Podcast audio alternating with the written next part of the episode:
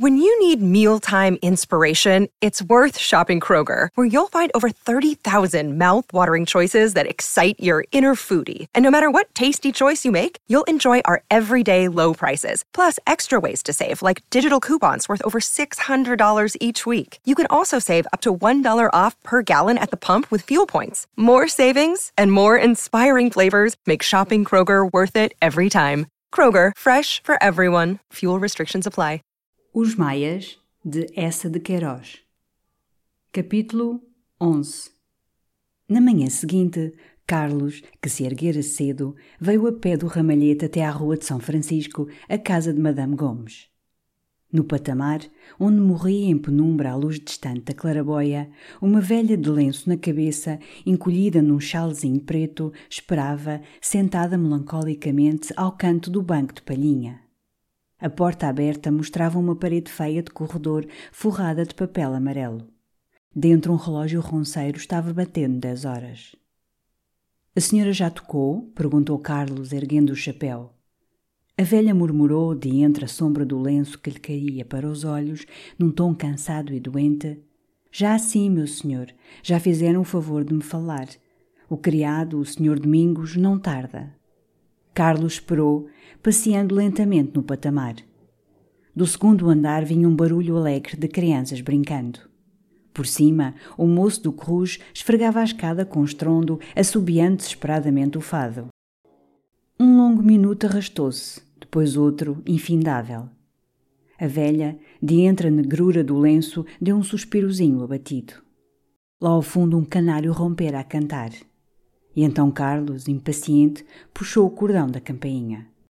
Um criado de suíças ruivas, corretamente apotoado num jaquetão de flanela, apareceu correndo, com uma travessa na mão, abafada num guardanapo. E ao ver Carlos ficou tão atarantado, bamboleando à porta, que um pouco de molho de assado escorregou, caiu sobre o soalho.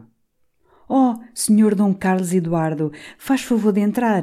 Ora esta, tem a bondade de esperar um instantinho que eu abro já a sala. Tome lá, senhora Augusta, tome lá. Olhe, não entorne mais. A senhora diz que lá manda logo o vinho do Porto. Desculpe, Vossa Excelência, senhor Dom Carlos. Por aqui, meu senhor. Correu um reposteiro de repos vermelho e introduziu Carlos numa sala alta, espaçosa, com um papel de ramagens azuis e duas varandas para a rua de São Francisco. E erguendo à pressa os dois transparentes de paninho branco, perguntava a Carlos se Sua Excelência não se lembrava já do Domingos. Quando ele se voltou, risonho, descendo precipitadamente os canhões das mangas, Carlos reconheceu pelas suíças ruivas.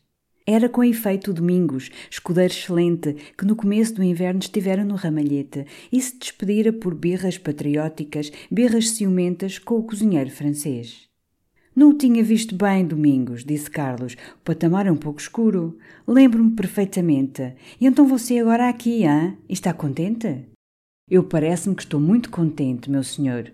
O senhor Cruz também mora cá por cima. Bem sei, bem sei.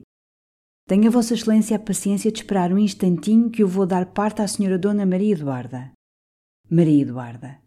Era a primeira vez que Carlos ouvia o nome dela e pareceu-lhe perfeito, condizendo bem com a sua beleza serena. Maria Eduarda, Carlos Eduardo, havia uma similitude nos seus nomes. Quem sabe se não pressagiava a concordância dos seus destinos. Domingos, no entanto, já à porta da sala, com a mão no reposteiro, parou ainda para dizer num tom de confidência e sorrindo: É a governante inglesa que está doente. Ah, é a governanta? Sim, meu senhor, tem uma febrezita desde ontem, peso no peito. Ah. O Domingos deu outro movimento lento ao reposteiro, sem se apressar, contemplando Carlos com admiração. E o avôzinho de Vossa Excelência passa bem? Obrigado, Domingos, passa bem. Aquilo é que é um grande senhor. Não há, não há outro assim em Lisboa. Obrigado, Domingos, obrigado. Quando ele finalmente saiu, Carlos, tirando as luvas, deu uma volta curiosa e lenta pela sala. O soalho fora esteirado de novo. Ao pé da porta havia um piano antigo de cauda, coberto com um pano alvadio. Sobre uma estante ao lado, cheia de partituras, de músicas, de jornais ilustrados, pousava um vaso do Japão onde murchavam três belos lírios brancos. Todas as cadeiras eram forradas de repos vermelho. E aos pés do sofá estirava-se uma velha pele de tigre. Como no Hotel Central, esta instalação sumária de casa alugada recebera retoques de conforto e de gosto. Cortinas novas de crotone, combinando com o papel azul da parede, tinham substituído as clássicas bambinelas de calça. Um pequeno contador árabe, que Carlos se lembrava de ter visto havia dias no tio Abraão, viera encher um lado mais desguarnecido da parede. O tapete de pelúcia de uma mesa oval, colocada ao centro, desaparecia sob lindas encadernações de livros, álbuns, duas taças japonesas de bronze, um cesto para flores de porcelana de Dresda, objetos delicados de arte que não pertenciam de certo à mãe Cruz. E parecia errar ali, acariciando a ordem das coisas e marcando-as com um encanto particular, aquele indefinido perfume que Carlos já sentira nos quartos do Hotel Central e em que dominava o jasmim mas o que atraiu Carlos foi um bonito biome de linho cru, com ramalhetes bordados, desdobrado ao pé da janela, fazendo um recanto mais resguardado e mais íntimo. Havia lá uma cadeirinha baixa de cetim escarlate, uma grande almofada para os pés, uma mesa de costura com todo um trabalho de mulher interrompido, números de jornais de modas, um bordado enrolado, molhos de lã de cores transbordando de um açafate e, confortavelmente enroscada no macio da cadeira, achava-se aí, nesse momento, a famosa cadelinha escocesa que tantas vezes passara nos sonhos de Carlos, trotando ligeiramente atrás de uma radiante figura pelo terra fora, ou aninhada e adormecida num doce regaço. Bonjour, mademoiselle, disse-lhe ele baixinho, querendo captar-lhe as simpatias. A cadelinha erguera-se logo bruscamente na cadeira, de orelhas fitas, dardejando para aquele estranho, por entre as repas esguedelhadas, dois belos olhos de azeviche, desconfiados, de uma penetração quase humana. Um instante Carlos receou que ela rompesse a ladrar. Mas a cadelinha, de repente, namorara-se dele, deitada já na cadeira, de patas para o ar, descomposta, abandonando o ventrezinho às suas carícias. Carlos ia coçá-la e a mimá-la quando um passo leve pisou a esteira. Voltou-se, viu Maria Eduarda diante de si. Foi como uma inesperada aparição. E vergou profundamente os ombros, menos a saudá-la que a esconder a tumultuosa onda de sangue que sentia abrasar-lhe o rosto. Ela, com um vestido simples e justo de sarja preta, um colarinho direito de homem, um botão de rosa e duas folhas verdes no peito, alta e branca, sentou-se logo junto da mesa oval, acabando de desdobrar um pequeno lenço de renda. Obedecendo ao seu gesto risonho, Carlos pousou-se embaraçadamente à borda do sofá de repes. E depois de um instante de silêncio que lhe pareceu profundo, quase solene, a voz de Maria Eduarda ergueu-se, uma voz rica e lenta, de um tom de ouro que acariciava. Através do seu enleio, Carlos percebia vagamente que ela lhe agradecia os cuidados que ele tivera com Rosa. E, de cada vez que o seu olhar se demorava nela um instante mais, descobria logo um encanto novo e outra forma da sua perfeição. Os cabelos não eram loiros, como julgara de longe à claridade do sol, mas de dois tons, castanho claro e castanho escuro, espessos e ondeando ligeiramente sobre a testa. Na grande luz escura dos seus olhos havia ao mesmo tempo alguma coisa de muito grave e de muito doce. Por um jeito familiar, cruzava às vezes, ao falar, as mãos sobre os joelhos, e através da manga justa da sarja, terminando num punho branco, ele sentia a beleza, a brancura, o macio, quase o calor dos seus braços. Ela calara-se.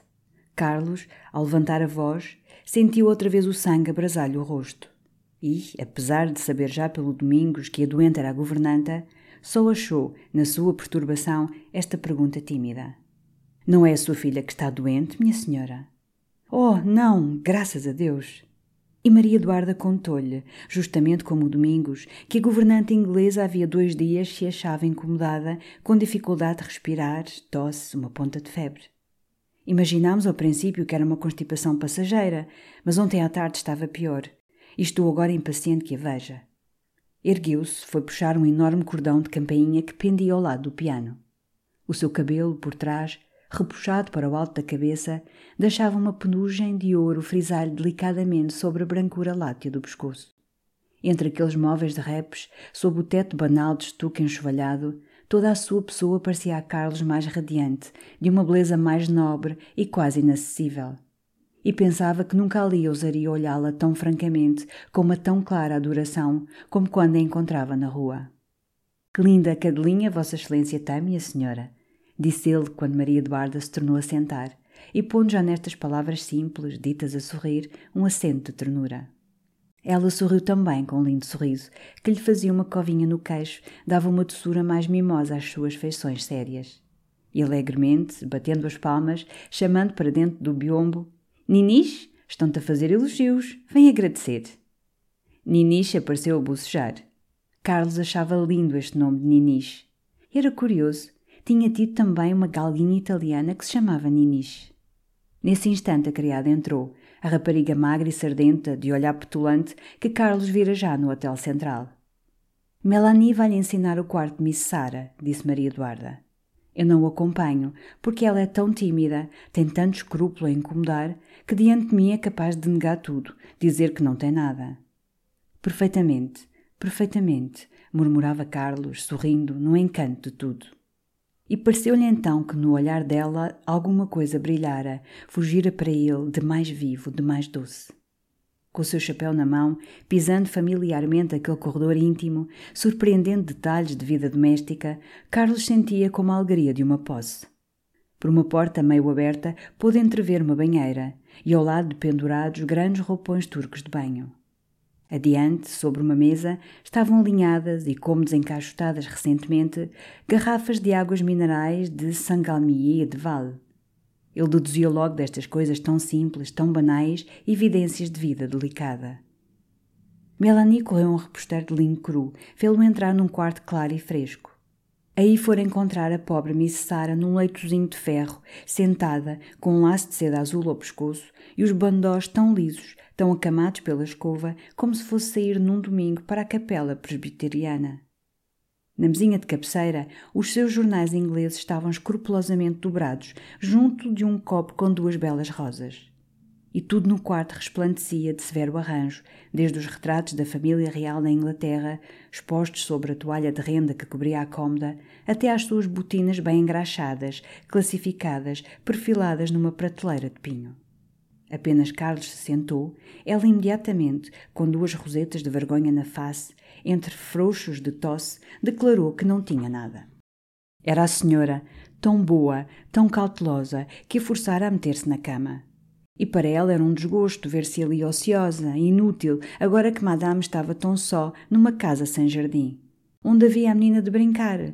Quem havia de sair com ela? Ah, era uma prisão para Madame. Carlos consolava, tomando-lhe o pulso. Depois, quando ele se ergueu para o escutar, a pobre Miss cobriu-se toda de um rubor aflito, apertando mais a roupa contra o peito, querendo saber se era absolutamente necessário. Sim, de certo, era necessário.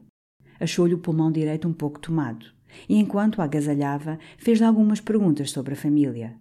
Ela contou que era de York, filha de um clergyman, e tinha 14 irmãos. Os rapazes estavam na Nova Zelândia e todos eram de uma robustez de atletas. Ela saíra mais fraca. Tanto que o pai, vendo que ela aos 17 anos pesava só oito arrobas, ensinou-lhe logo latim, destinando-a para governanta. Em todo o caso, dizia Carlos, nunca houvera na sua família doenças de peito? Ela sorriu. Oh, nunca! A mamãe ainda vivia. O papá, já muito velho, morrera de um coice de uma égua. Carlos, no entanto, já de pé, com o chapéu na mão, continuava a observá-la, refletindo. Então, de repente, sem motivo, ela enterneceu-se, os seus olhos pequeninos enevoaram-se de água. E quando ouviu que eram precisos tantos agasalhos, que teria de estar ali no quarto ainda quinze dias, perturbou-se mais, duas lágrimazinhas tímidas quase lhe fugiram das pestanas. Carlos terminou por lhe afagar paternalmente a mão. Oh, thank you, sir, murmurou ela, comovida de todo. Na sala, Carlos veio encontrar Maria Eduarda sentada junto da mesa, arranjando ramos, com uma grande cesta de flores pousada ao lado numa cadeira e o regaço cheio de cravos. Uma bela réstia de sol, estendida na esteira, vinha morrer-lhe aos pés. E Ninis, deitada ali, reluzia como se fosse feita de fios de prata. Na rua, sob as janelas, um realejo ia tocando, na alegria da linda manhã de sol, a valsa da Madame Angot. Pelo andar de cima tinham recomeçado as correrias de crianças brincando. Então, exclamou ela, voltando-se logo, com um molho de cravos na mão. Carlos tranquilizou-a. A pobre Miss Sara tinha uma bronquite ligeira, com pouca febre. Em todo o caso, necessitava resguardo, toda a cautela. Certamente, e há de tomar algum remédio, não é verdade? Atirou logo o resto dos cravos do regaço para o cesto. Foi abrir uma secretariazinha de pau preto colocada entre as janelas. Ela mesma arranjou o papel para ele receitar, meteu um bico novo na pena. E estes cuidados perturbavam Carlos como carícias.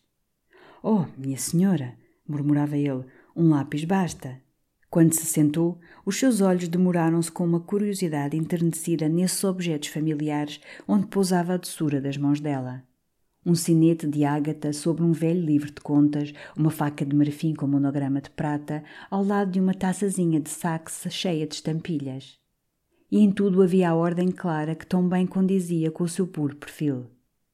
Na rua o relés calara-se, por cima do teto já não cavalavam as crianças.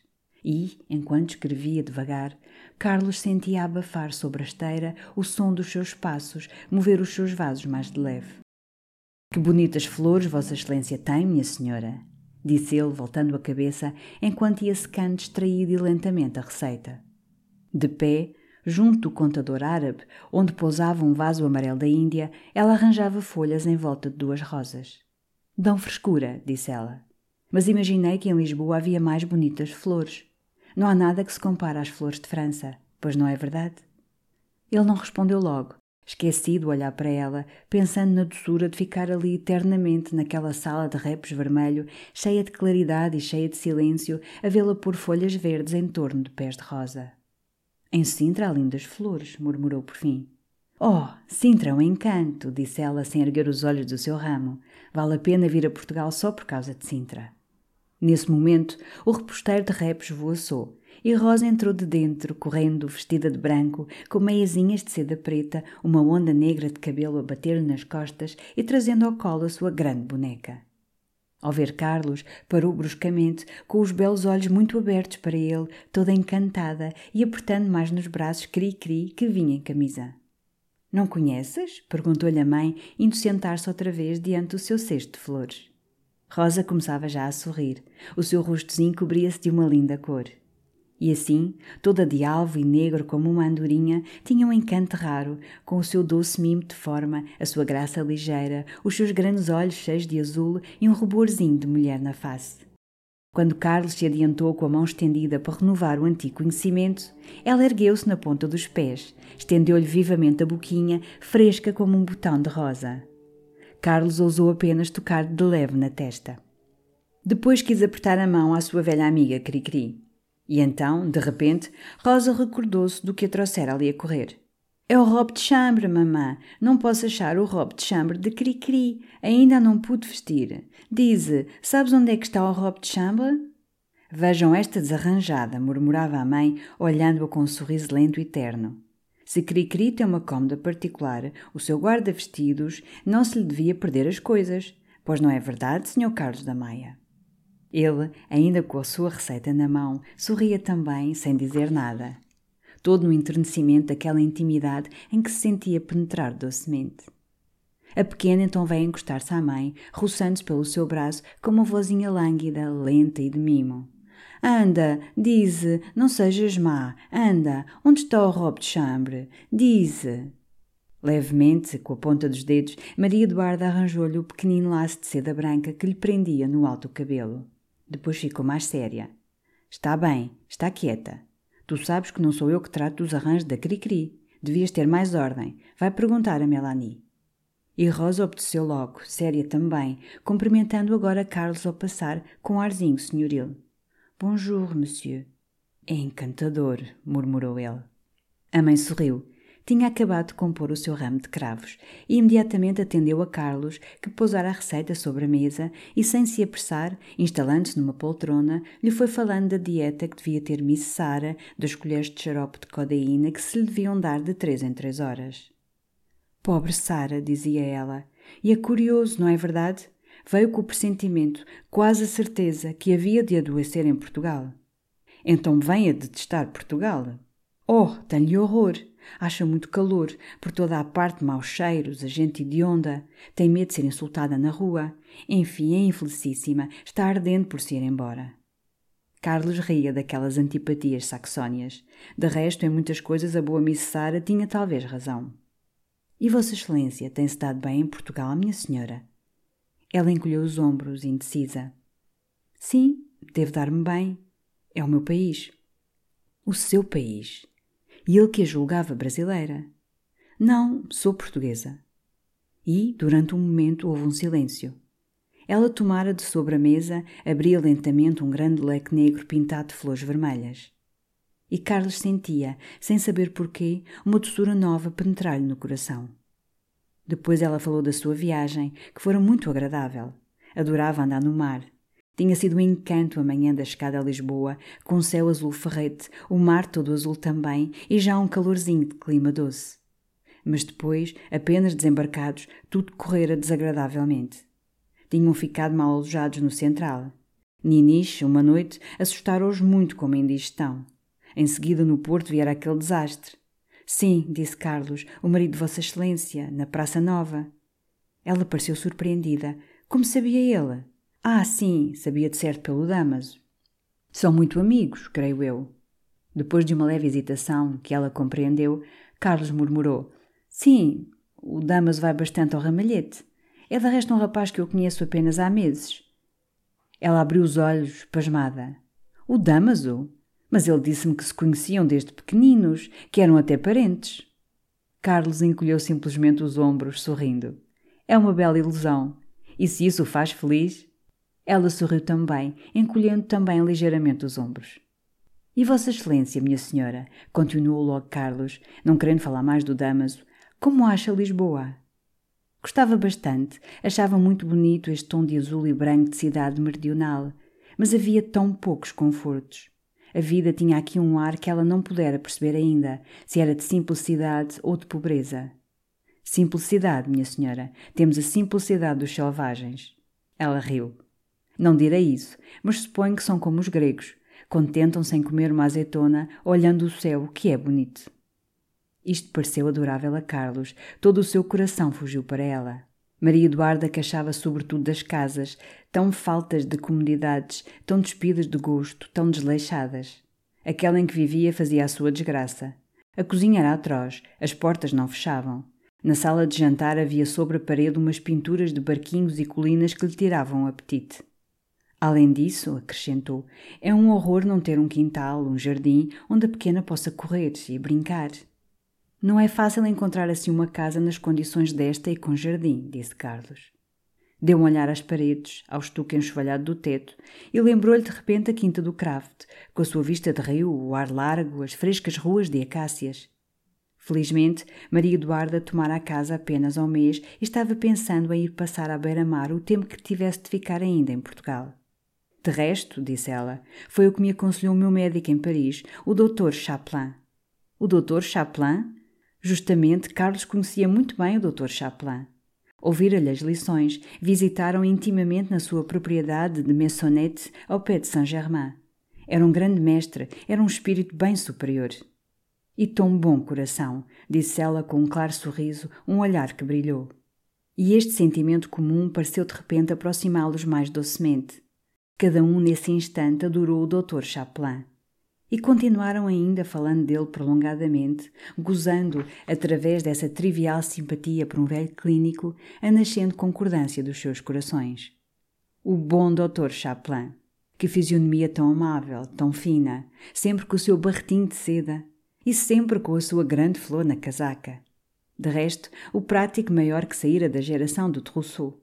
E Madame Chaplin, acrescentou Carlos, é uma pessoa encantadora, não é verdade?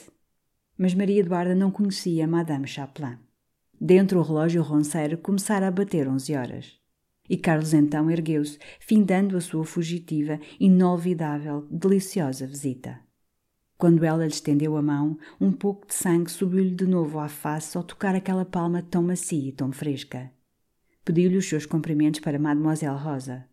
Depois, à porta, já com o reposteiro na mão, voltou-se ainda, uma vez mais, numa última saudação, a receber o olhar suave com que ela o seguia. Até amanhã, está claro, exclamou ela de repente com o seu lindo sorriso. Até amanhã, de certo. O domingo estava já no patamar, de casaca, risonho e bem penteado. É coisa de cuidado, meu senhor. Não é nada, Domingos. Estimei vê-lo por aqui. E eu muito a Vossa Excelência. Até amanhã, meu senhor. Até amanhã. Niniche apareceu também no patamar. Ele abaixou-se ternamente a afagá-la e disse-lhe também, radiante: Até amanhã, Niniche. Até amanhã. Voltando para o ramalhete, era esta a única ideia que ele sentia distintivamente através da névoa luminosa que lhe afogava a alma. Agora o seu dia estava findo, mas, passadas as longas horas, terminada a longa noite, ele penetraria outra vez naquela sala de repos vermelho, onde ela o esperava, com o mesmo vestido de sarja, enrolando ainda as folhas verdes em torno de pés de rosa. Pelo aterro, por entre a poeira de verão e o ruído das carroças, o que ele via era essa sala, esteirada de novo, fresca, silenciosa e clara. Por vezes uma frase que ela dissera cantava-lhe na memória com o tom de ouro da sua voz. Ou luziam-lhe diante dos olhos as pedras dos seus anéis entremetidos pelos pelos de Niniche. Parecia-lhe mais linda, agora que conhecia o seu sorriso de uma graça tão delicada. Era cheia de inteligência, era cheia de gosto. E a pobre velha à porta, essa doente a quem ela mandava vinho do Porto, revelavam a sua bondade e o que o encantava é que não tornaria mais a farejar a cidade como um rafeiro perdido, à busca dos seus olhos negros. Agora bastava-lhe subir alguns degraus, abria-se diante dele a porta da sua casa. E tudo de repente na vida parecia tornar-se fácil, equilibrado, sem dúvidas e sem impaciências. No seu quarto, no ramalhete, Batista entregou-lhe uma carta. Trouxera a escocesa, já Vossa Excelência tinha saído. Era da Govarinho meia folha de papel, tendo simplesmente escrito a lápis All right. Carlos amarrotou-a, furioso, a govarinho. Não se tornara quase a lembrar dela, desde a véspera, no radiante tumulto em que andara o seu coração. Era no comboio dessa noite, daí a horas, que deviam ambos partir para Santarém a amarem-se escondidos numa estalagem. Ele prometera-lhe a sério. Já ela se preparara, de certo, com a atroz cabeleira postiça, com o waterproof de grande roda. Tudo estava all right. Achou-a nesse instante ridícula, reldes, estúpida. Oh, era claro como a luz que não ia, que nunca iria, jamais. Mas tinha de aparecer na estação de Santa Apolónia, balbuciar uma desculpa tosca à sua desconsolação, ver-lhe os olhos marejados de lágrimas. Que maçada! Teve-lhe ódio. Quando chegou à mesa do almoço, Kraft e Afonso, já sentados, falavam justamente do Govarinho e dos artigos que ele continuava gravemente a publicar no Jornal do Comércio. Que besta é essa! exclamou Carlos numa voz que sibilava, desabafando sobre a literatura política do marido, a cólera que lhe davam as importunidades amorosas da mulher. Afonso e Kraft olharam-no, pasmados de tanta violência. E Kraft censurou-lhe a ingratidão porque, realmente, não havia em toda a terra um entusiasmo como o que aquele desventuroso homem de Estado tinha por Carlos. Vossa Excelência não faz ideia, Sr. Afonso da Maia. É um culto, é uma idolatria. Carlos encolheu os ombros, impaciente. E Afonso, já bem disposto para com o homem que assim admirava tão prodigamente o seu neto, murmurou com bondade: Coitado, suponho que é inofensivo. Kraft fez uma ovação ao velho. Inofensivo! Admirável Sr. Afonso da Maia, inofensivo aplicado a um homem de Estado, a um par, a um ministro, a um legislador, é um achado. E é com efeito o que ele é, inofensivo. É o que eles são. Chablis, murmurou o escudeiro. Não, tome chá. E acrescentou. Aquele champanhe que ontem bebemos nas corridas, por patriotismo, arrasou-me. Tenho de me pôr uma semana a regime de leite. Então falou-se das corridas, dos ganhos de Carlos, do Clifford e do véu azul de Damas. Ora, quem estava ontem muito bem vestido era Govarinho, disse Kraft remexendo o seu chá. Ficava-lhe admiravelmente aquele branco creme, tocado de tons negros. Uma verdadeira toilette de corridas. C'était noyer blanc panaché de noir. Você não achou, Carlos? Sim, rosnou Carlos, estava bem. Outra vez a Govarinho. Parecia-lhe agora que não haveria na sua vida conversa em que não surgisse a Govarinho e que não haveria caminho na sua vida que o não atravancasse a Govarinho. E ali mesmo, à mesa, decidiu consigo não a tornar a ver, escrever-lhe um bilhete curto, polido, recusando-se a ir a Santarém, sem razões. Mas no seu quarto, diante da folha de papel, fumou uma longa cigarrete sem achar frase que não fosse pueril ou brutal. Nem tinha a simpatia precisa para lhe dar o banal tratamento de querida. Vinha-lhe até por ela uma indefinida repulsão física, Via ser intolerável toda uma noite o seu cheiro exagerado de verbena e lembrava-se que aquela pele do seu pescoço, que se lhe afigurara outrora um cetim, tinha um tom pegajoso, um tom amarelado, para além da linha de pós de arroz. Decidiu não lhe escrever. Iria à noite a Santa Apolónia e, no momento de o comboio partir, correria à portinhola a balbuciar fugitivamente uma desculpa. Não lhe daria tempo de choramingar nem de recriminar. Um rápido aperto de mão e adeus para nunca mais.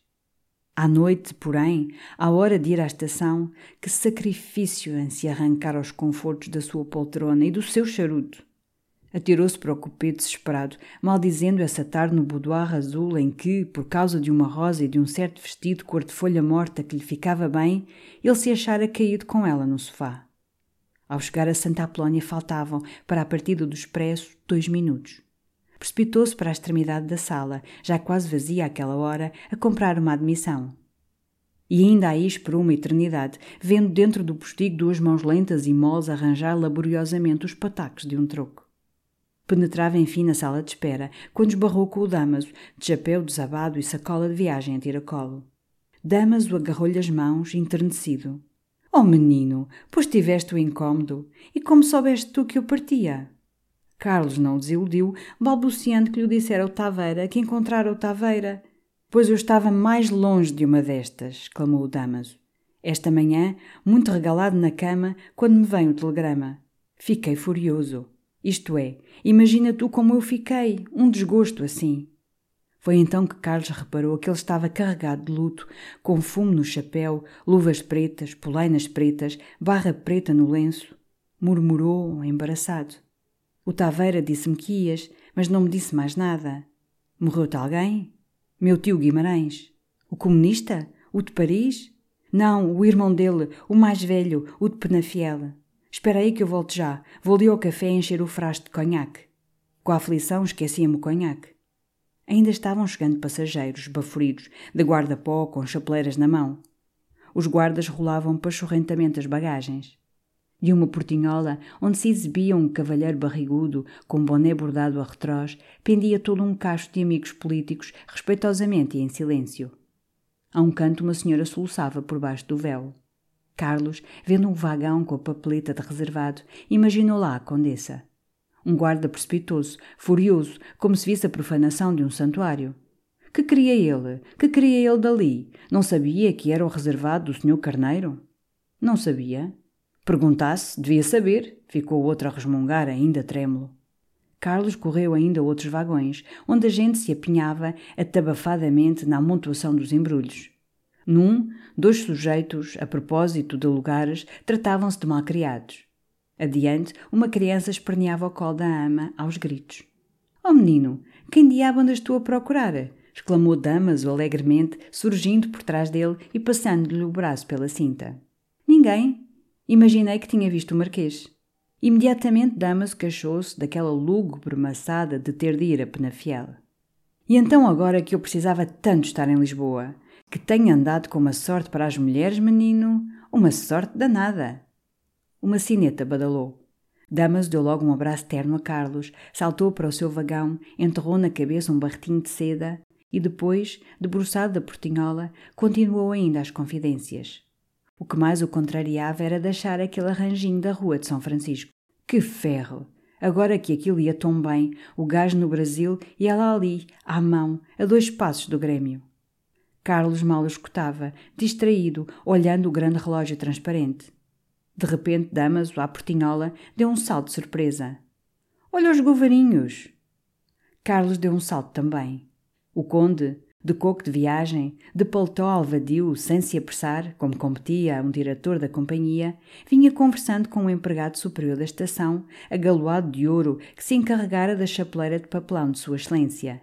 E a condessa, com um rico guarda-pó de folar cor de castanho, um véu cinzento que lhe cobria a face e o chapéu, seguia atrás, com a criada escocesa, trazendo na mão um ramo de rosas. Carlos correu para eles, foi todo um assombro. Por aqui, Maia? De viagem, conde? Era verdade.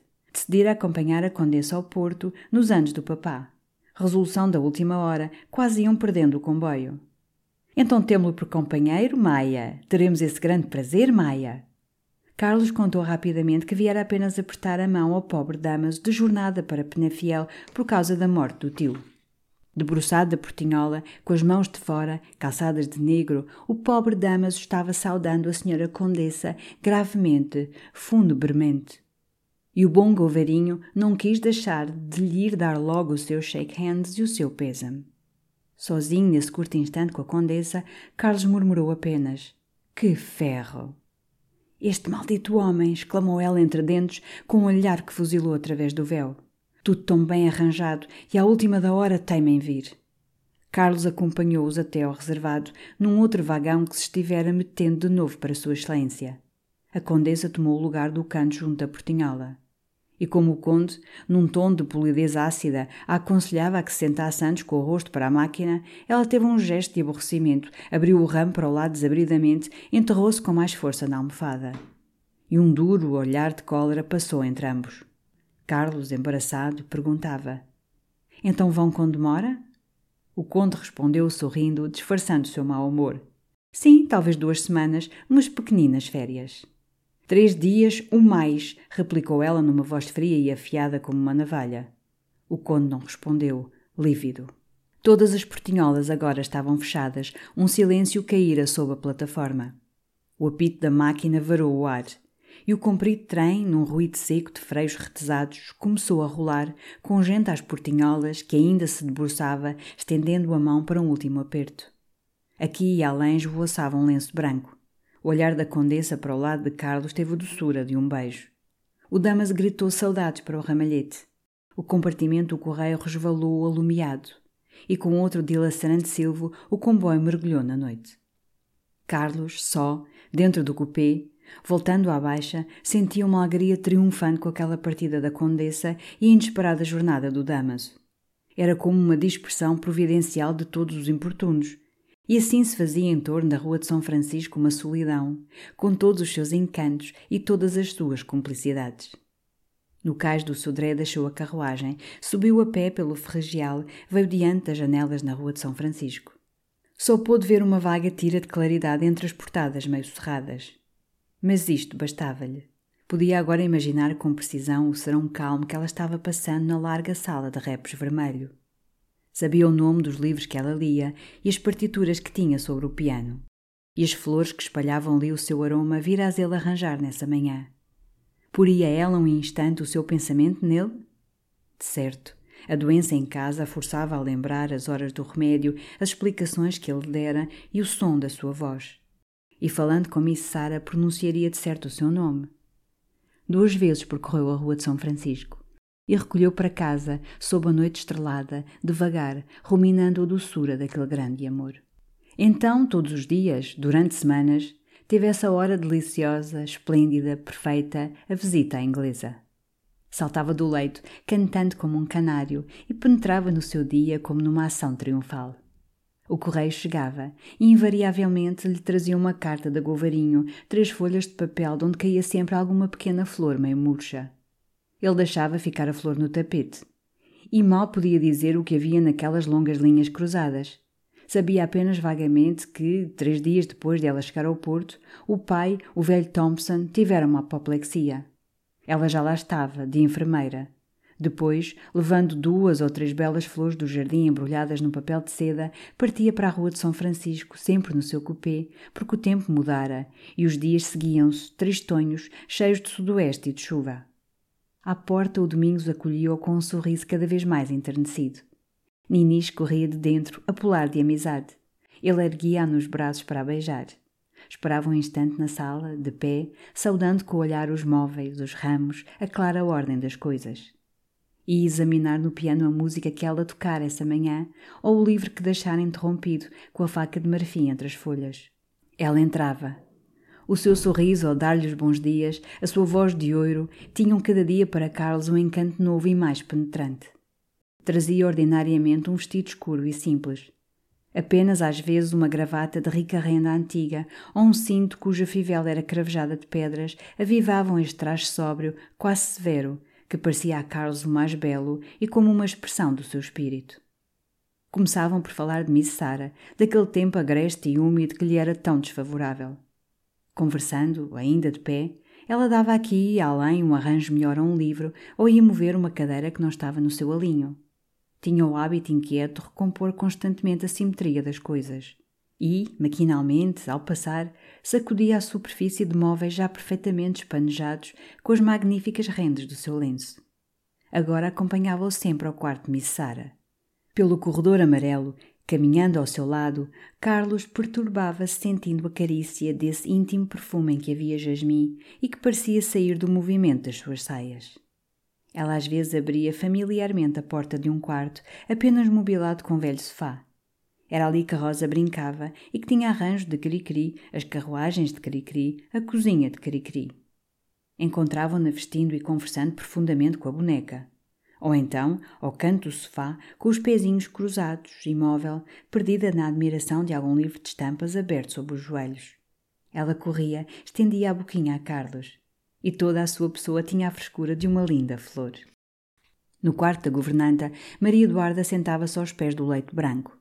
E logo a pobre Miss Sara, ainda cheia de tosse, confusa, verificando a cada instante se o lenço de seda lhe cobria corretamente o pescoço, afirmava que estava boa. Carlos gracejava com ela, provando-lhe que, nesse feio tempo de inverno, a felicidade era estar ali na cama, com bons cuidados em redor, alguns romances patéticos e apetitosa dieta portuguesa. Ela voltava os olhos para Madame com um suspiro. Depois murmurava: Oh, yes, I am very comfortable. E enternecia-se. Logo nos primeiros dias, ao voltar à sala, Maria Eduarda tinha-se sentado na sua cadeira escarlate e, conversando com Carlos, retomara muito naturalmente o seu bordado, como na presença familiar de um velho amigo. Com que felicidade profunda ele viu desdobrar-se essa talagarça. Devia ser um fazão de plumagens rutilantes, mas por ora só estava bordado o galho de macieira em que ele pousava, galho fresco de primavera, coberto de florzinhas brancas como num pomar da Normandia. Carlos, junto da linda secretariazinha de pau preto, ocupava a mais velha, a mais cómoda das poltronas de repes vermelho, cujas molas rangiam de leve. Entre eles ficava a mesa de costura com as ilustrações ou algum jornal de modas. Às vezes, um instante calado, ele folheava as gravuras, puxando os fios de lã. Aos pés dela, Ninis dormitava, espreitando-os a espaços através das repas do focinho, com o seu belo olho grave e negro e nesses escuros dias de chuva, cheios de friagem lá fora do rumor das goteiras, aquele canto da janela, com a paz do vagaroso trabalho da talagarça, as vozes lentas e amigas e às vezes um doce silêncio, tinham um ar íntimo e carinhoso. Mas no que diziam não havia intimidade. Falavam de Paris e do seu encanto, de Londres, onde ela estivera durante quatro lúgubros meses de inverno, da Itália, que era o seu sonho ver, de livros, de coisas de arte. Os romances que preferia eram os de Dickens, e agradava-lhe menos Fayet por cobrir tudo de pó de arroz, mesmo as feridas do coração. Apesar de educada num convento severo de Orleans, lera Michelet e lera Renan. De resto, não era católica praticante. As igrejas apenas a atraíam pelos lados graciosos e artísticos do culto, a música, as luzes ou os lindos meses de Maria, em França, na doçura das flores de maio. Tinha um pensar muito reto e muito são, com um fundo de ternura que inclinava para tudo o que sofre e é fraco. Assim, gostava da República por lhe parecer o regime em que há mais solicitude pelos humildes. Carlos provava-lhe rindo que ela era socialista.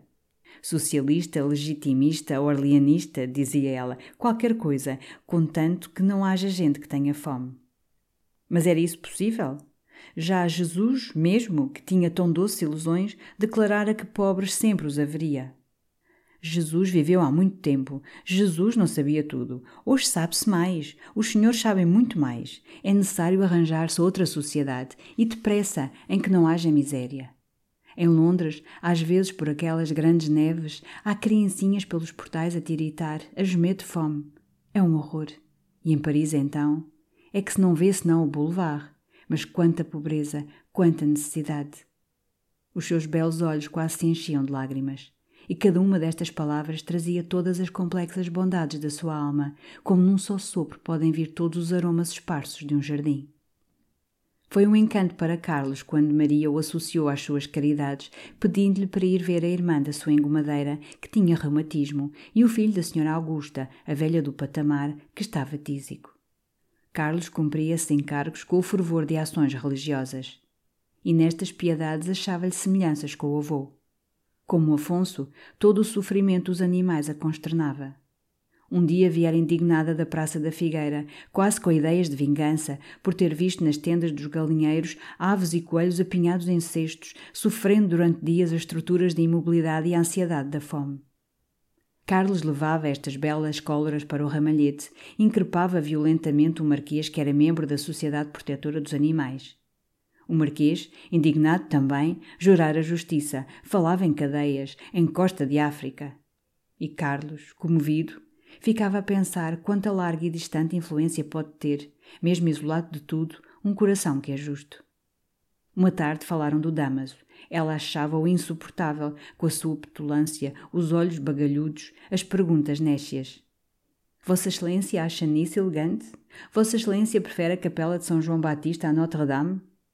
E então a insistência de falar de pessoas que eu não conheço a Senhora Condensa de Govarinho, e os chás da Senhora Condensa de Govarinho, e a frisa da Senhora Condensa de Govarinho, e a preferência que a Senhora Condensa de Govarinho tem por ele, e isto horas. Eu às vezes tinha medo de adormecer. Carlos fez escarlate, porque trouxera ela, entre todos, o nome da Govarinho. Tranquilizou-se, vendo-a rir simples e limpidamente. De certo não sabia quem era a Govarinho mas, para sacudir logo de entre eles esse nome, começou a falar de Monsieur Guimarães, o famoso tio do Damaso, o amigo de Gambetta, o influente da República. O Damaso tem-me dito que Vossa Excelência o conhece muito. Ela ergueu os olhos, com um fugitivo rubor no rosto. Monsieur Guimarães? Sim, conheço muito. Ultimamente víamos-nos menos, mas ele era muito amigo da mamã. E depois de um silêncio, de um curto sorriso, recomeçado a puxar o seu longo fio de lã, Pobre Guimarães, coitado. A sua influência na República é traduzir notícias dos jornais espanhóis e italianos para o rapel, que disso é que vive. Se é amigo de Gambetta, não sei. Gambetta tem amigos tão extraordinários? Mas o Guimarães, aliás bom homem e homem honrado, é um grotesco, uma espécie de calino republicano. E tão pobre, coitado. O Damaso, que é rico, se tivesse decência ou menor sentimento, não o deixava viver assim tão miseravelmente. Mas então essas carruagens do tio, esse luxo do tio de que fala o Damaso? Ela encolheu mudamente os ombros e Carlos sentiu pelo Damaso um asco intolerável. Pouco a pouco, nas suas conversas, foi havendo uma intimidade mais penetrante. Ela quis saber a idade de Carlos. Ele falou-lhe do avô. E durante essas horas suaves em que ela, silenciosa, ia picando a talagarça, ele contou-lhe a sua vida passada, os planos de carreira, os amigos, as viagens. Agora ela conhecia a paisagem de Santa Olávia, o reverendo Bonifácio, as excentricidades do Ega. Um dia quis que Carlos explicasse longamente a ideia do seu livro A Medicina Antiga e Moderna. Aprovou, com simpatia, que ele pintasse as figuras dos grandes médicos, benfeitores da humanidade. Porque se glorificariam só os guerreiros e os fortes. A vida salva uma criança parecia-lhe coisa bem mais bela que a batalha de Austerlitz. E estas palavras, que dizia com simplicidade, sem mesmo erguer os olhos do seu bordado, caíam no coração de Carlos e ficavam lá muito tempo, palpitando e brilhando. Ele tinha-lhe feito assim largamente todas as confissões, e ainda não sabia nada do seu passado, nem mesmo a terra em que nascera, nem sequer a rua que habitava em Paris. Não lhe ouvira murmurar jamais o nome do marido, nem falar de um amigo ou de uma alegria da sua casa. Parecia não ter em França, onde vivia, nem interesses nem lar, e era realmente como a deusa que ele ideara, sem contactos anteriores com a terra, descida da sua nuvem de ouro, para vir ter ali, naquele andar alugado da Rua de São Francisco, o seu primeiro estremecimento humano. Logo na primeira semana das visitas de Carlos, tinham falado de afeições. Ela acreditava candidamente que pudesse haver, entre uma mulher e um homem, uma amizade pura, imaterial, feita da concordância amável de dois espíritos delicados. Carlos jurou que também tinha fé nessas belas uniões, todas de estima, todas de razão, contanto que se lhes misturasse, ao de leve que fosse, uma ponta de ternura. Isso perfumava-as de um grande encanto e não lhes diminuía a sinceridade e, sob estas palavras um pouco difusas, murmuradas por entre as malhas do bordado e com lentos sorrisos, ficara subtilmente estabelecido que entre eles só deveria haver um sentimento assim, casto, legítimo, cheio de suavidade e sem tormentos. Que importava a Carlos? Contanto que pudesse passar aquela hora na poltrona de Crtone, contemplando-a abordar e conversando em coisas interessantes ou tornadas interessantes pela graça da sua pessoa contanto que visse o seu rosto, ligeiramente corado, baixar-se com a lenta atração de uma carícia sobre as flores que lhe trazia. Contanto que lhe afagasse a alma a certeza de que o pensamento dela o ficava seguindo simpaticamente através do seu dia, mal ele deixava aquela adorada sala de repos vermelho, o seu coração estava satisfeito, esplendidamente. Não pensava mesmo que aquele ideal de amizade, de intenção casta, era o caminho mais seguro para a trazer, brandamente enganada, aos seus braços ardentes de homem. No deslumbramento que o tomara, ao ver-se de repente admitida uma intimidade que julgara impenetrável, os seus desejos desapareciam. Longe dela, às vezes, ainda ousava ir temerariamente até à esperança de um beijo ou de uma fugitiva carícia com a ponta dos dedos mas apenas transpunha a sua porta e recebia o calmo raio do seu olhar negro, caía em devoção e julgaria um ultraje bestial roçar sequer as pregas do seu vestido. Foi aquele de certo o período mais delicado da sua vida. Sentia em si mil coisas finas, novas, de uma tocante frescura. Nunca imaginara que houvesse tanta felicidade em olhar para as estrelas quando o céu está limpo, ou em descer de manhã ao jardim para escolher uma rosa mais aberta. Tinha na alma um constante sorriso que os seus lábios repetiam.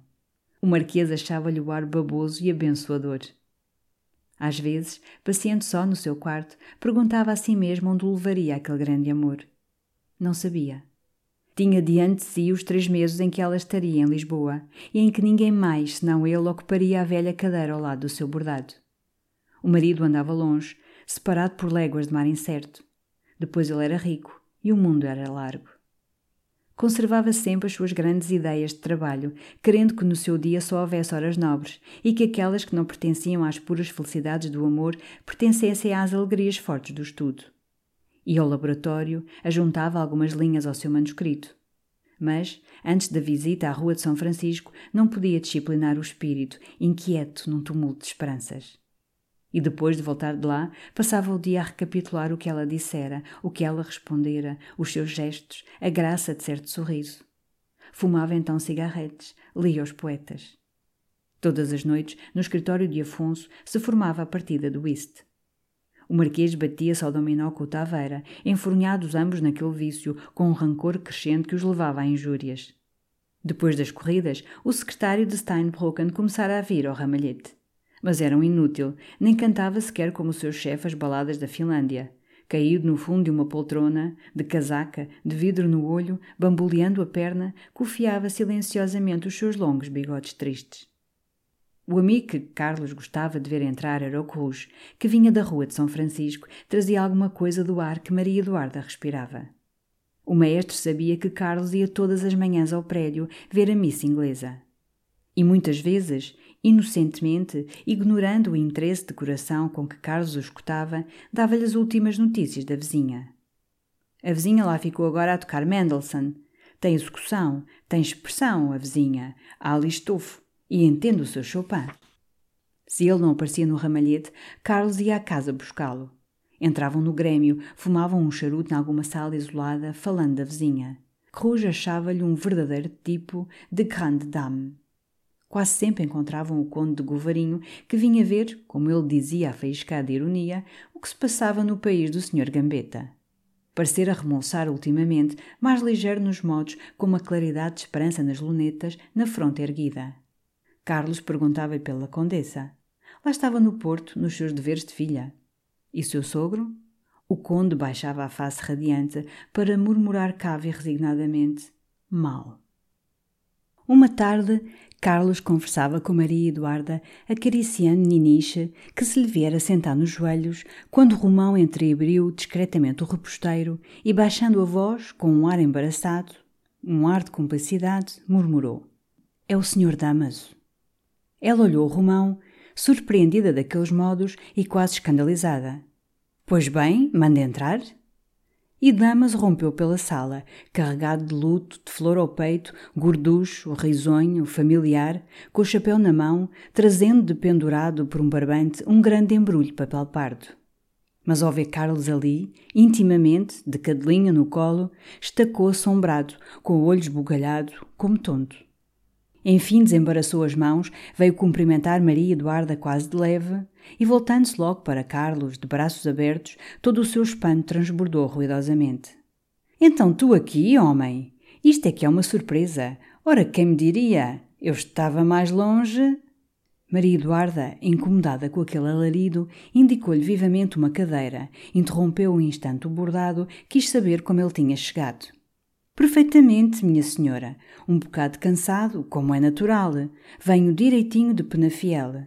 Como Vossa Excelência vê, e mostrou o seu luto pesado, acabo de passar por um grande desgosto. Maria Eduarda murmurou uma palavra de sentimento, vaga, fria. Damaso pousara os olhos no tapete. Vinha da província, cheio de cor, cheio de sangue. E como cortara a barba, que havia meses deixara crescer para imitar Carlos, parecia agora mais bochechudo e mais nédio. As coxas roliças estalavam-lhe de gordura dentro da calça de casemira preta. E então, perguntou Maria Eduarda, temo-lo por cá há algum tempo? Ele deu um puxãozinho à cadeira, mais para junto dela, e outra vez risonho. Agora, minha senhora, ninguém me arranca de Lisboa. Podem-me morrer, isto é, credo, teria grande ferro se morresse alguém. O que quer dizer é que há de custar arrancar-me daqui. Carlos continuava muito sossegadamente a acariciar os pelos de Niniche. E houve então um pequeno silêncio. Maria Eduarda retomara o bordado. E Damaso, depois de sorrir, de tossir, de dar um jeito ao bigode, estendeu a mão para acariciar Niniche sobre os joelhos de Carlos. Mas a cadelinha, que havia momentos o espreitava com o olho desconfiado, ergueu-se, rompeu a ladrar furiosa. C'est moi, dizia Damas recuando a cadeira. C'est moi, ami. Alors, Niniche. Foi necessário que Maria Eduarda repreendesse severamente Niniche. E, aninhada de novo no colo de Carlos, ela continuou a espreitar Damaso, rosnando e com rancor. Já me não conhece, dizia ele embaçado. É curioso. Conhece-o perfeitamente, acudiu Maria Eduarda muito séria. Mas não sei o que o senhor Damas lhe fez, que ela tenha ódio. É sempre este escândalo. Ora essa, minha senhora, o que lhe fiz? Carícias, sempre carícias. E então não se conteve. Falou com ironia, amargamente, das amizades novas de Mademoiselle Ninicha. Ali estava nos braços de outro, enquanto que ele, o amigo velho, era deitado ao canto. Carlos ria. Oh, Damaso, não há acusos de ingratidão. Pois se a senhora Dona Eduarda está a dizer que ela sempre te teve ódio. Sempre! exclamou Maria. Dama sorria também, lividamente. Depois, tirando um lenço de barra negra, limpando os beiços e mesmo o suor do pescoço, lembrou a Maria Eduarda como ela o tinha desapontado no dia das corridas. Ele toda a tarde à espera. Eram vésperas de partida, disse ela. Sim, bem sei, o marido de Vossa Excelência. E como vai o Sr. Castro Gomes? Vossa Excelência já recebeu notícias? Não, respondeu ela com a cara sobre o bordado. Damaso cumpriu ainda outros deveres. Perguntou por Mademoiselle Rosa, depois por Cricri. Era necessário não esquecer Cricri. Pois Vossa Excelência, continuou ele cheio subitamente de perdeu que as corridas estiveram esplêndidas. Nós ainda não nos vimos depois das corridas, Carlos. Ah, sim, vimos-nos na estação. Pois não é verdade que estiveram muito chiques? Olhe, minha senhora, de uma coisa pode Vossa Excelência estar certa: é que hipódromo mais bonito não há lá fora. Uma vista até à barra que é de apetite. Até se vêem entrar os navios. Pois não é assim, Carlos? Sim, disse Carlos sorrindo. Não é propriamente um campo de corridas. É verdade que não há também propriamente cavalos de corridas. Verdade seja que não há jóqueis. Ora, é verdade que não há apostas. Mas é verdade também que não há público. Maria Eduarda ria alegremente. Mas então, venham-se entrar os navios, minha senhora. Dama-se protestava, com as orelhas vermelhas. Era realmente querer dizer mal à força. Não, senhor, não, senhor. Estavam muito boas corridas. Tal qual como lá fora, as mesmas regras, tudo. Até na pesagem, acrescentou ele muito sério, falamos sempre inglês. Repetiu ainda que as corridas eram chiques. Depois não achou mais nada e falou de Penafiel, onde chovera sempre tanto que ele vira-se forçado a ficar em casa, estupidamente, a ler. Uma maçada. Ainda se houvesse ali umas mulheres para ir dar um bocado de cavaco, mas qual? Uns monstros. E eu, lavradeiras, raparigas de pé descalço, não tolero. Há gente que gosta, mas eu, acredito Vossa Excelência, não tolero. Carlos corara. Mas Maria Eduarda parecia não ter ouvido, ocupada a contar atentamente as malhas do seu bordado. De repente, Damaso recordou-se que tinha ali um presentinho para a senhora Dona Maria Eduarda. Mas não imaginasse que era alguma preciosidade. Verdadeiramente, até o presente era para Mademoiselle Rosa. Olhe, para não estar com mistérios, sabe o que é? Tenho ali no embrulhozinho de papel pardo. São seis barrilinhos de ovos moldes de aveiro. É um doce muito célebre, mesmo lá fora. Só o de aveiro é que tem chique. Pergunto Vossa Excelência ao Carlos.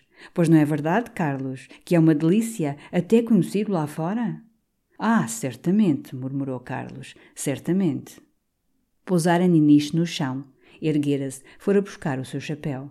Já? perguntou-lhe Maria Eduarda, com um sorriso que era só para ele. Até amanhã, então. E voltou-se logo para Damaso, esperando vê-lo erguer-se também. Ele conservou-se instalado, com um ar de demora, familiar e bamboleando a perna. Carlos estendeu-lhe dois dedos. Au revoir, disse o outro. Recados lá no ramalhete. Hei de aparecer. Carlos desceu as escadas, furioso. Ali ficava, pois, aquele imbecil, impondo a sua pessoa, grosseiramente, tão obtuso que não percebia o enfado dela, a sua regelada secura. E para que ficava? Que outras crassas banalidades tinha ainda a soltar em calão e de perna traçada? e de repente lembrou-lhe o que ele lhe dissera na noite do jantar do Ega à porta do Hotel Central a respeito da própria Maria Eduarda e do seu sistema com mulheres que era o atracão. Se aquele idiota, de repente, abrasado e bestial, ousasse um ultraje. A suposição era insensata, talvez, mas reteve-o no pátio, aplicando o ouvido para cima, com ideias ferozes de esperar ali o Damaso, proibir-lhe de tornar a subir aquelas escadas e, à menor reflexão dele, esmagar-lhe o crânio nas lajes. Mas sentiu em cima a porta a abrir-se e saiu vivamente, no receio de ser assim surpreendido à escuta. O cupê do Damaso estacionava na rua. Então veio uma curiosidade mordente de saber quanto tempo ele ficaria ali com Maria Eduarda. Correu ao Grêmio e apenas abrir uma vidraça, viu logo o dama sair do portão, saltar para o cupê, bater com força à portinhola. Pareceu-lhe que trazia o ar escorraçado e subitamente teve dó daquele grotesco. Nessa noite, depois do jantar, Carlos, só no seu quarto, Fumava, enterrado numa poltrona, relendo uma carta do Ega recebida nessa manhã, quando apareceu o Damaso. E, sem pousar mesmo o chapéu, logo da porta, exclamou, com o mesmo espanto da manhã: Então diz-me cá, como diabo te vou eu encontrar hoje com a brasileira? Como a conheceste tu? Como foi isso? Sem mover a cabeça do espaldar da poltrona, cruzando as mãos sobre os joelhos em cima da carta do Ega, Carlos, agora cheio de bom humor, disse com uma doce repreensão paternal. Pois então tu vais expor a uma senhora as tuas opiniões lúbricas sobre as lavadeiras de Penafiel. Não se trata disso, sei muito bem o que é de expor, exclamou o outro vermelho. Conta lá, anda, que diabo, parece-me que tenho direito a saber. Como a conheceste tu? Carlos, imperturbável, cerrando os olhos como para se recordar, começou, num tom lento e solene recitativo. Por uma tépida tarde de primavera, quando o sol se afundava em nuvens de ouro, um mensageiro esfalfado pendurava-se da campainha do ramalhete. Via-se-lhe na mão uma carta, lacrada com selo heráldico, e a expressão do seu semblante. Damaso, já zangado, atirou com o chapéu para cima da mesa. Parece-me que era mais decente achar-te desses mistérios. Mistérios? Tu vens obtuso, Damaso, pois tu entras numa casa onde existe há quase um mês uma pessoa gravemente doente e ficas assombrado, petrificado ao encontrar lá o médico. Quem esperavas tu ver lá? Um fotógrafo? Então quem está doente? Carlos, em poucas palavras, disse-lhe a bronquita inglesa, enquanto o Damaso, sentado à beira do sofá, mordendo o charuto sem lume, olhava para ele desconfiado. E como soube ela onde tu moravas? Como se sabe onde mora o rei, onde é a alfândega, de que lado luz a estrela da tarde, os campos onde foi Troia, estas coisas que se aprendem nas aulas de instrução primária. O pobre Damas deu alguns passos pela sala, embezerrado, com as mãos nos bolsos. Ela tem agora lá o Romão, o que foi meu criado, murmurou depois de um silêncio. Eu tinha-lhe o recomendado. Ela leva-se muito pelo que eu lhe digo. Sim, tem, por uns dias, enquanto o Domingos foi à terra. Vai mandá-lo embora. É um imbecil e tu tinhas-lhe ensinado mais maneiras. Então Damaso atirou-se para o canto do sofá e confessou que ao entrar na sala, quando era com os olhos em Carlos, de cadelinho ao colo, ficara furioso. Enfim, agora sabia que era por doença. Bem, tudo se explicava.